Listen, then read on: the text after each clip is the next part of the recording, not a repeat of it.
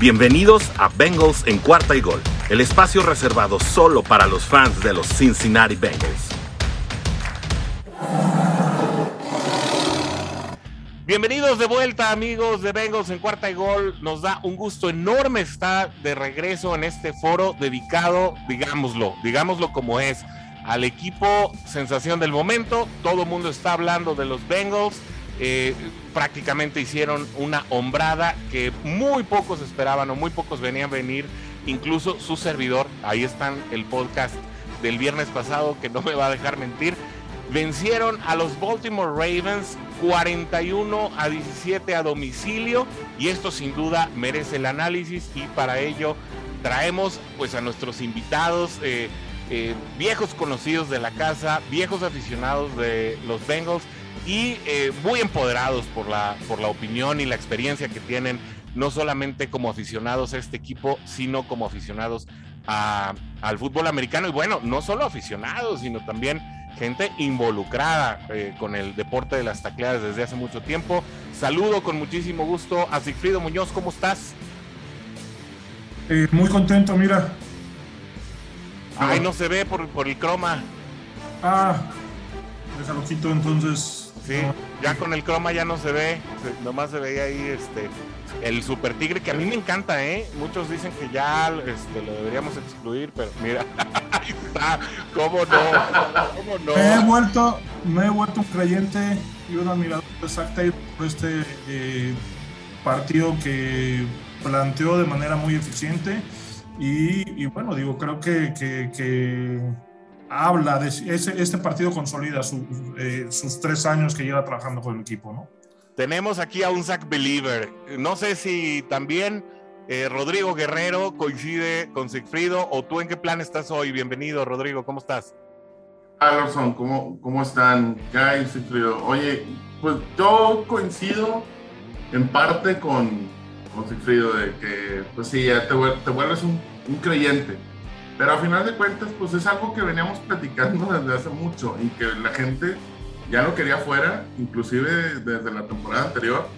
Y sí, hablando, y yo se los dije, este es un proceso que va a tardar, o sea, está reorganizando todo, todo el equipo, es que hemos tenido procesos de 48 meses y de 10 temporadas, ya decíamos. De 15 años. Sí. sí, sí, pero pues a final de cuentas es un proceso que se tiene que dar. Tenías que sacar a todos los jugadores que estaban anteriormente, tenías que sacar a todo el staff, inclusive cambió parte de, del, organigrama eh, dentro de Bengals, de, de oficina, de management. Entonces, pues ahí tiene, tiene que pasar esa curva de, aprendizaje, por así decirlo. ¿Y los fans también los tenemos que sacar? ¿O esos, o esos aceptamos a todos? No, esos, pues esos que llegan, eso no hay manera saliendo hasta de las piedras. Villamelones, este, gente que... Ya nos tocaba.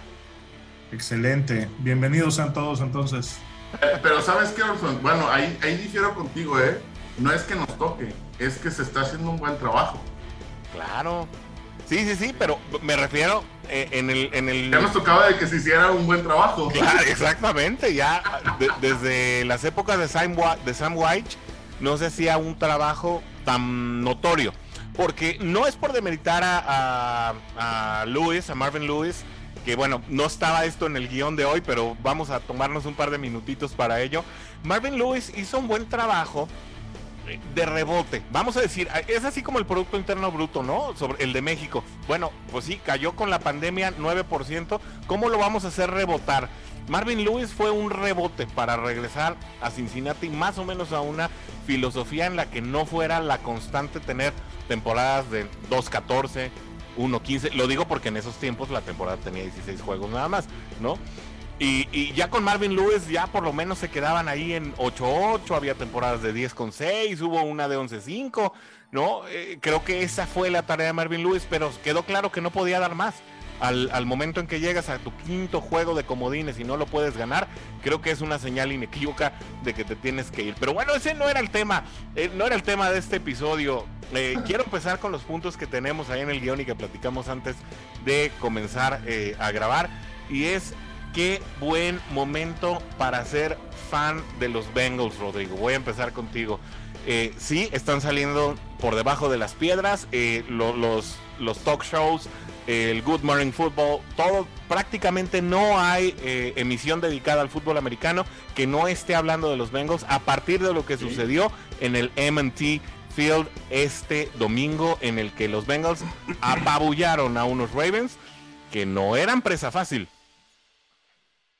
Yo me, me he puesto a ver, bueno, veo, veo bastante general todo lo que es acerca de deportes. Good Morning Football, Connie Coger, todos, todos, todos, todos me los aviento. Y todos están diciendo, ¿saben qué? Discúlpenos, estábamos en un error. Este, nos equivocamos. Estos Bengals son de real, son reales. Este, y aguas, porque son el number one seed al momento. Vaya, si ahorita se terminaba la, temporada, ¿no? el ganar este juego consolida bastante a los Bengals. Se nos vienen dos juegos, eh, uno sencillo, se pudiera decir, que son Jets, y luego el otro de Cleveland en casa antes del bye Y creo que pues, ahí viene, se puede consolidar más el equipo antes del bye ¿Qué, se siente, Sigfrido, ser un fan de Bengals eh, en, esta situación? ¿Hace cuánto que no nos sentíamos tan orgullosos de ser fans de este equipo? Fíjate que, en lo particular, yo tengo más de digo, mucho tiempo yendo a los Bengals y cada victoria se, disfruta muchísimo, ¿no? Ojo, no hemos ganado nada, ¿eh? Son cinco juegos. O sea, podemos terminar 5-12 eh, y, y, estar con, buscando head coach eh, y, llamando otra vez a Eric Bienemy como head coach. pero bueno, no hemos ganado nada. Lo que sí creo es que obviamente eh, Joe Burrow le cambia el rostro a la franquicia desde el año pasado. Eh, es, un, es un muchacho que tiene los intangibles, que tiene la personalidad, que tiene el liderazgo para echarse el equipo encima. No solamente el equipo, la franquicia y a la ciudad de, de y a todos los nuevos fans que se están sumando. ¿no? El chavo tiene ese factor, ¿no? Y se lo, decía, se lo preguntaron en una conferencia de prensa hace un par de días. ¿no? Oye, ¿eres el próximo Joe Montana? Dijo, simplemente déjenme ser yo, ¿no? Yo soy yo, ¿no? Y, creo que el chavo la, va a hacer y eso le va a ayudar muchísimo a que este proyecto eh, se consolide, ¿no? Y hablando de cosas que tiene Joe Burrow, Joe Burrow tiene al Offensive Rookie of the Year. La verdad es que Jamar Chase está en plan grande, eh, por ahí dentro de las redes de los aficionados de Cincinnati en español se llegó a manejar a Jamar Chase incluso como un bust. A mí se me hizo exagerado. Bueno, hay quienes ya tras tres años llaman a, a, Jonah Williams también como un bust, cosa que a mí se me hace demasiado rigorista. Yo creo que Jonah Williams es un sólido colaborador del equipo. No es el mejor tackle izquierdo, definitivamente no lo es, pero creo que es parte sólida del éxito que está teniendo la línea de Cincinnati este año. Jamar Chase, el Offensive Rookie of the Year. Hay un novato en este momento a la ofensiva que le pueda dar la, batalla, Sigfrido, a, a Jamar. No, porque eh, Creed Humphrey no, no, juega en una posición donde se puede ver, ¿no? Que es el centro de los, de los, uh, de los Chiefs, que está jugando espectacularmente. Lo mismo que, que este eh, Slater en, en, los Chargers, ¿no? Son hombres de línea que están jugando muy bien y, y, obviamente pues, no se llevan este tipo de trofeos, ¿no? Eh, fuerte el, el, las declaraciones que, que, que, hiciste ahí, seguramente dolerán algunas, eh, saldrán algunos moretones ahí en la, entre la comunidad, pero la realidad es que, la conexión Burrow-Chase eh, está destinada a ser un referente en la NFL en los próximos 10 años. Ojalá eh, se invierta en un futuro para pagarle los contratos a los dos jugadores. Obviamente va a costar mucho dinero y, tendrá que ser la, la oficina creativa para mantenerlo, ¿no? Pero es, es, algo que, que nos va a dar muchas alegrías el tiempo que dure junto. Y ojalá sea mucho. Rodrigo, 754 yardas para llamar Chase, 6 pases de touchdown. Eh, a mí lo que más me llama la atención de estas dos cifras es que prácticamente Jamar Chase tiene la mitad de recepciones que el resto de los jugadores que tienen más o menos un número aproximado de yardas. Es decir, e, e, es una locura lo que está haciendo Chase en este momento, incluso en, el momento del partido. Nosotros sabemos que se aproxima la pausa de los dos minutos, hashtag Chase Time, ¿no? ¿Qué pasa ahí? ¿Qué, significa este fenómeno para una franquicia como Cincinnati, sobre todo tras la partida de un histórico como AJ Green? Pues bueno, de hecho de eso te, te iba a hablar. Este, si te digo, le faltan 300 yardas para, bueno, 304 yardas para superar a AJ Green en su rookie year. Estás hablando de que le faltan tres juegos. tres juegos le faltan. Por así decirlo, ¿verdad? Puede aventarse un juego. Dos como el del domingo y ya se lo lleva por 100 yardas. Eh, tienes eso. AJ Green hizo, eh, si no me equivoco, aquí lo tengo, espérame. Uh, hizo siete touchdowns en su rookie year. Y, y, para nosotros era de que, wow, o sea, esto viene a romper grandísimamente, pero todo es, eh, de hecho, Burrow lo decía en una conferencia, este, todo es una, una conexión que ya tienen este, desde mucho tiempo atrás, ¿verdad? Y ya, ya, vienen manejando esa, esa conexión que tiene con el, con el receptor. La, la, la cosa aquí es, o la duda era, ¿pudiera esa conexión este, darse inmediatamente en la NFL? Esa era la duda que había. Por eso la gente decía, no, es que tienes que ir a proteger, tienes que ir por Sewell para proteger a Burrow y como quiera tienes, tienes wide receivers al frente. Mira, el año pasado Tyler Boyd era una sensación y ahorita no lo hemos visto. ¿Por qué? Porque Chase llegó. Chase llegó y que era lo que habíamos hablado en otros, en, en otros programas. Chase tenía que ser el, el, playmaker. Tenía que llegar a ser el playmaker y que traía mucha presión por ser el playmaker. Ahorita yo creo que ya se la quitó, ya lo es. Realmente es un playmaker de, dentro de toda la NFL en general. O sea, se mucho en tan poco tiempo. Y eso pues descarta todas las apreciaciones de que es el nuevo John Ross, ¿no? Por el cual, por cierto, se confirma que recibimos una cuarta yarda compensatoria en el próximo draft y eso es lo más que ha hecho John Ross por la franquicia de los Bengals. Perdón, Sigfrido, vas a decir algo. Fíjate que algo bien interesante y, si eh, el próximo juego eh, observenlo, eh, cómo, cómo Ross, digo Ross, ya, ya me contagiaron ahí el, ah, ¿qué pasó?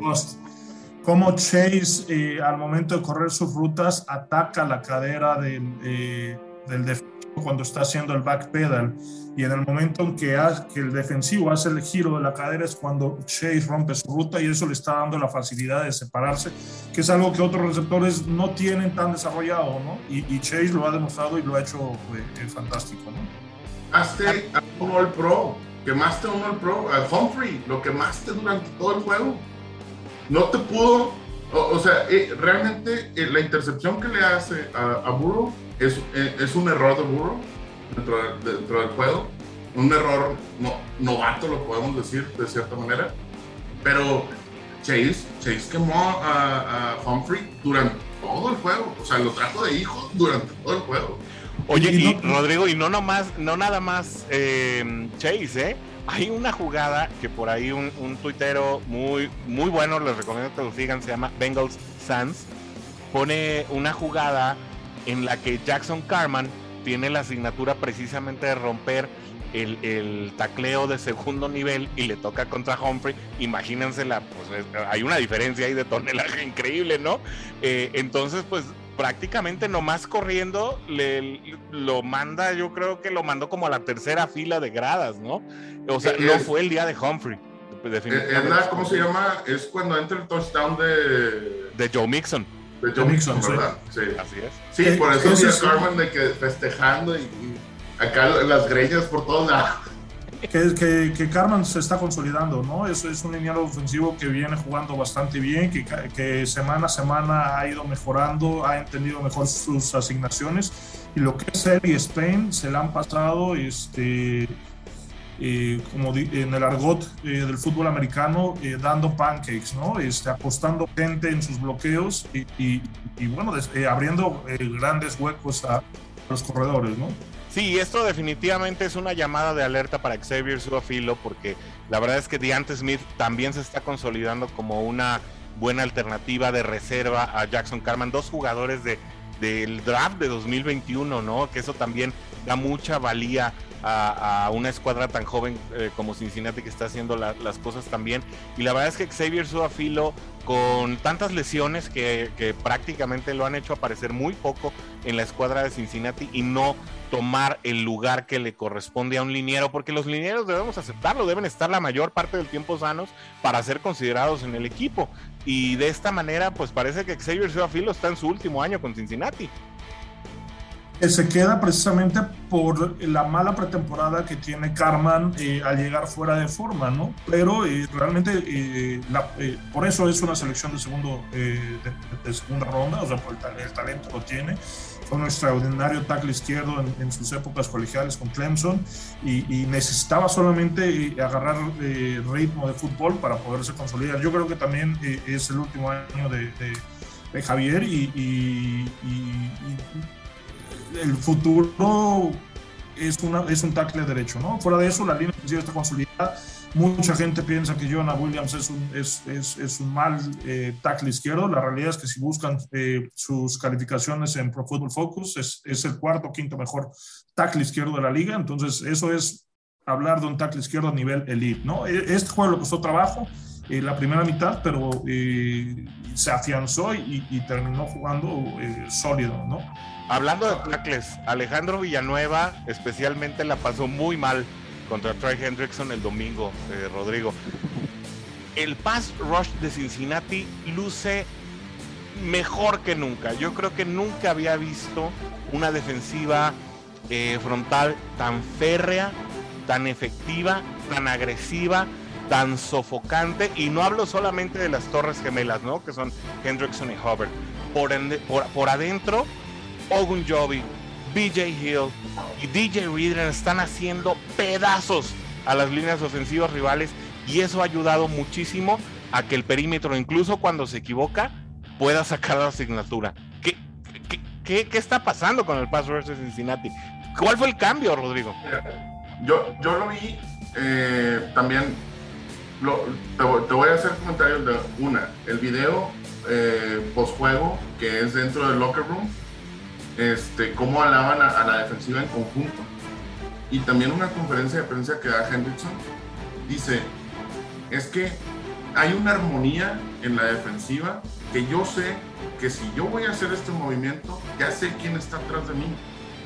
Y ya sé por dónde voy a presionar. ¿Para qué? Para, para que es, esa persona que está atrás de mí ya sé dónde está posicionada y pueda interceptar, pueda bloquear el pase, pueda hacer su, su jale, ¿verdad? Por eso Logan Wilson se ha visto como se ha visto. Eh, Hilton, Mike, Mike, Hilton también se ha visto de esa manera.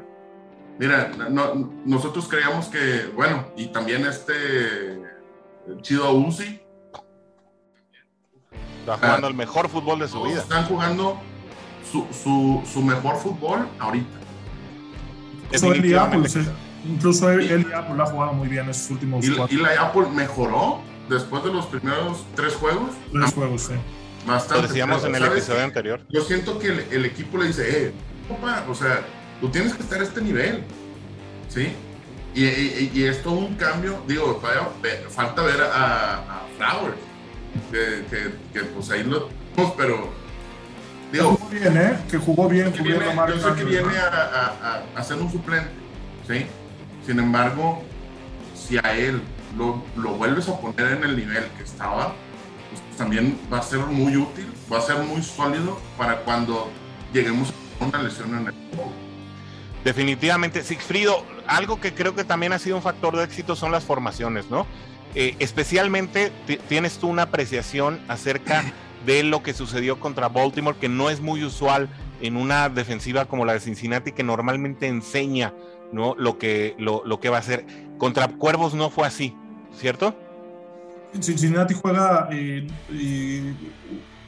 un sistema defensivo básico en, cuanto a su parado, ¿no? No anda haciendo estos shifts en, en, la línea o mostrando una, una cobertura y, y, cambiando otra. Creo que lo que hace muy bien eh, Anaromu, este, este juego es empieza con, eh, a, crear esta confusión y, hace que Lamar Jackson se vuelva eh, dubitativo, temeroso en sus lecturas, ¿no? Hay, hay varios casos, y lo pueden ver en los videos, este, donde hay muestra una cobertura cero y antes de que salga la jugada y la cambia a una cobertura 2 eh, dos profunda o, o, o, marca, o, manda un cover, eh, un cover 2 deep y termina siendo un, un, safety invert, ¿no? donde los, eh, los profundos, los corners en lugar de quedarse en zona de flat terminan corriendo trayectorias profundas y los safeties son los que bajan y, y, cubren esto. Esto hace que Lamar Jackson empiece a dudar y es donde caen todos los los, los coverage sacks y, estas capturas que, que, fue lo que sucedió en el partido, que además eh, la línea defensiva comió todo el día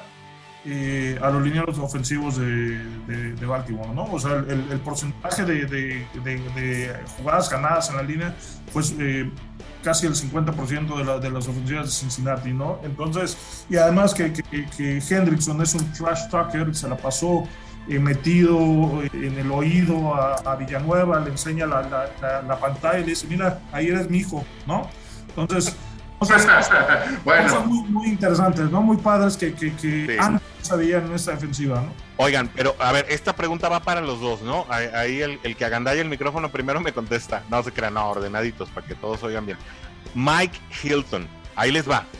Cuando llegó Mike Hilton, sabemos que es el mejor nickelback de la liga, si no es que uno de los mejores tres. ¿No?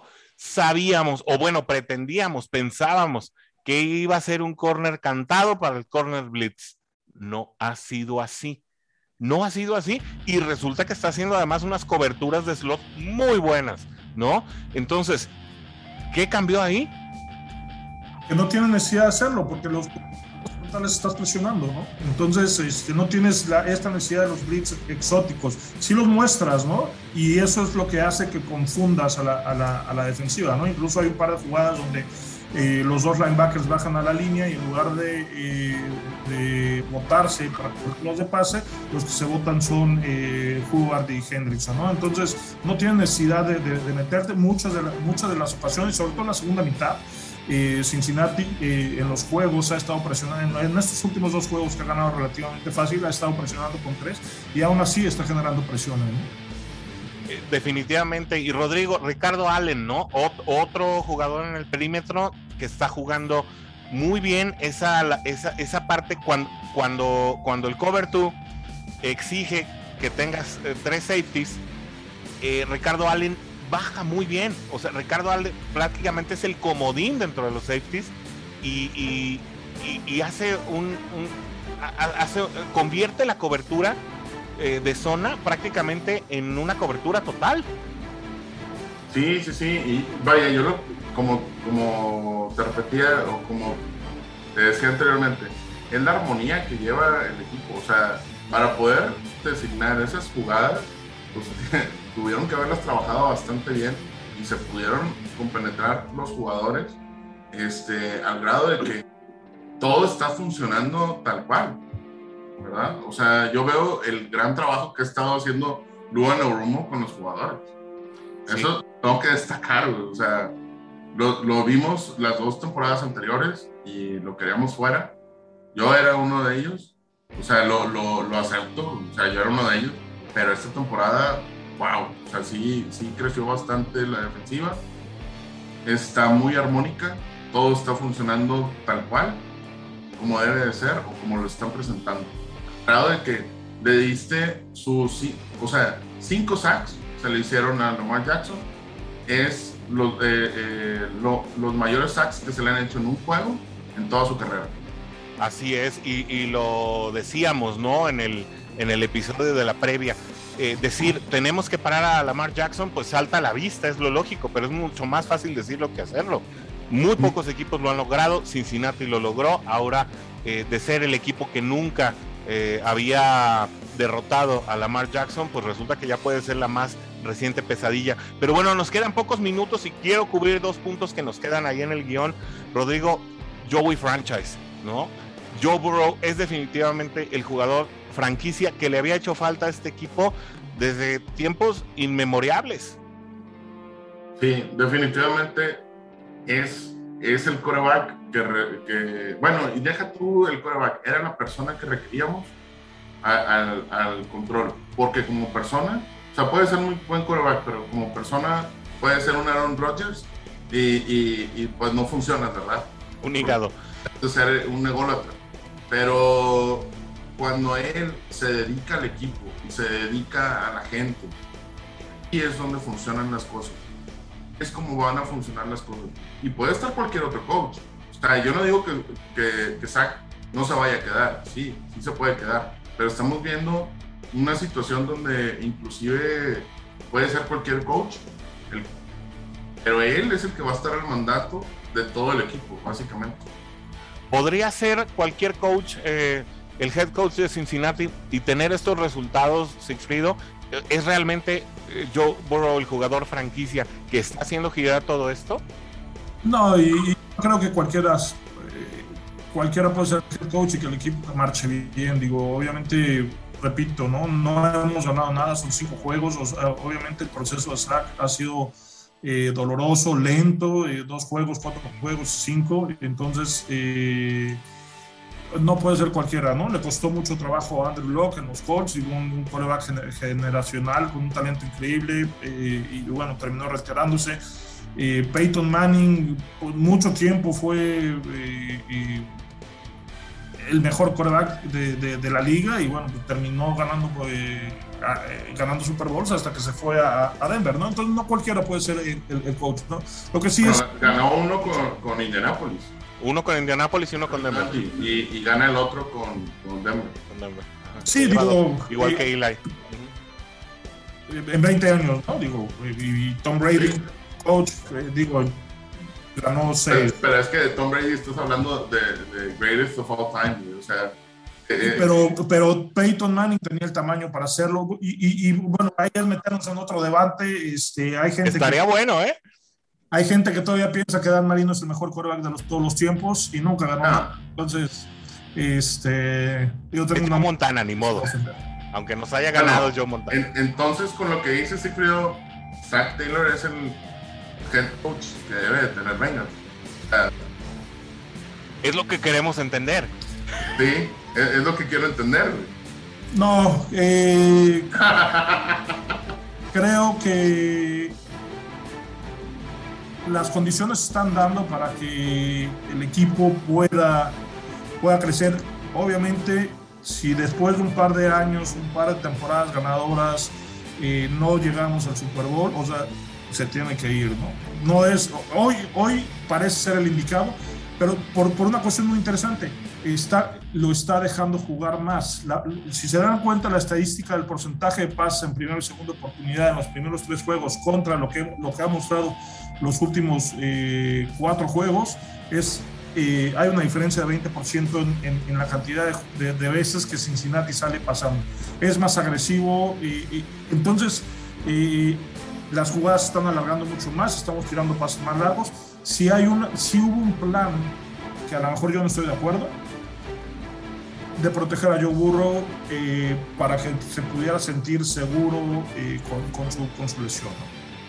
Y yo creo que más que el indicado es el jugador, el perdón, el head coach que está sabiendo administrar a este equipo, que está sabiendo administrar el talento que le trajeron, el talento que pidió, el talento también que excluyó ¿no? Es decir, hablamos de los Dunlap, hablamos de los Atkins, hablamos incluso de los mismos Dalton y de los Green, talento que ya existía en el equipo y que, bueno, él en un momento dado decidió que no continuara más con el equipo, fue muy criticado por ello, fue criticado en este espacio por ello, ¿no? Eh, lo reconocemos.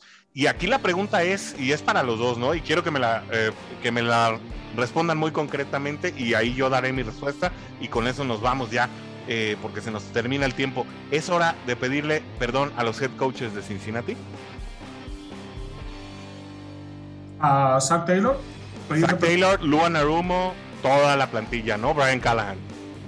Repito, no han ganado nada. Hemos ganado cinco juegos, eh, quedan eh, nueve y cualquier cosa puede pasar. Lo que sí es que Cincinnati está empezando a jugar al potencial que tiene eh, lo que acabas de decir, ¿no? Tiene el roster para competir todos los juegos. Si revisas el calendario y después de haber ganado dos juegos divisionales eh, fuera de casa, creo que el resto del calendario podemos terminar 15-2, ¿no? Eh, eso definitivamente fue el, el, partido más complicado que había en el calendario de Cincinnati. Yo no veo otro partido más complicado. Rodrigo, adelante. ¿Es momento de pedir perdón? Yo lo que veo, bueno, yo a Zach Taylor sí siempre lo he apoyado en el proceso que lleva porque al final de cuentas entiendo el proceso. Lo que sí yo criticaba era lo del Luan Rumo. Inclusive pedía al tío Wade, ¿verdad? A que viniera a, Bengals. Pero, mira, yo, yo creo que yo le pido perdón a Luan Rumo porque así está funcionando bien la defensiva. Definitivamente. O sea, no, tenemos, somos el equipo con 17 puntos promedio por juego que nos pueden hacer. O sea, somos la, cuarta defensiva top. Sí, pero hemos jugado contra cuatro equipos que son muertos en la liga, ¿no? O sea, no puedes tampoco maximizar, o sea, se, se, reconoce el trabajo, pero hemos jugado... Con, este juego anterior, con ese tengo. Se, le hizo a Ravens y se le hizo a Green Bay, ¿no? Sí, entonces... Vamos a hablar en dos semanas y, y vuelvo a la primera pregunta en el bye week va a estar bueno, la plática, ¿eh? Definitivamente. Y es que Cleveland también va a ser un parámetro, pero yo insisto, ¿eh? creo que el partido más difícil del año ya se libró. hay obviamente duelos muy duros, los divisionales. Creo que los duelos duros que le quedan a Cincinnati son los divisionales. Eh, prácticamente San Francisco y Kansas City que lucían como partidos muy difíciles para ya los albores del final de la temporada, parece que ya no lo serán tanto, a menos de que después de su bye week los Kansas City Chiefs eh, levanten lo que no han hecho eh, durante las primeras semanas. Eh, pero San Francisco, entre lesiones y distintas situaciones extra cancha, parece que no van a levantar. Nos queda un minuto para ya terminar este episodio de podcast y que también será objeto de YouTube en las redes de Cuarta y Gol no me queda más que agradecerles, eh, Rodrigo, Sigfrido, como siempre su compañía. Es delicioso tener estos episodios con ustedes. Muchas gracias, Rodrigo, por acompañarnos.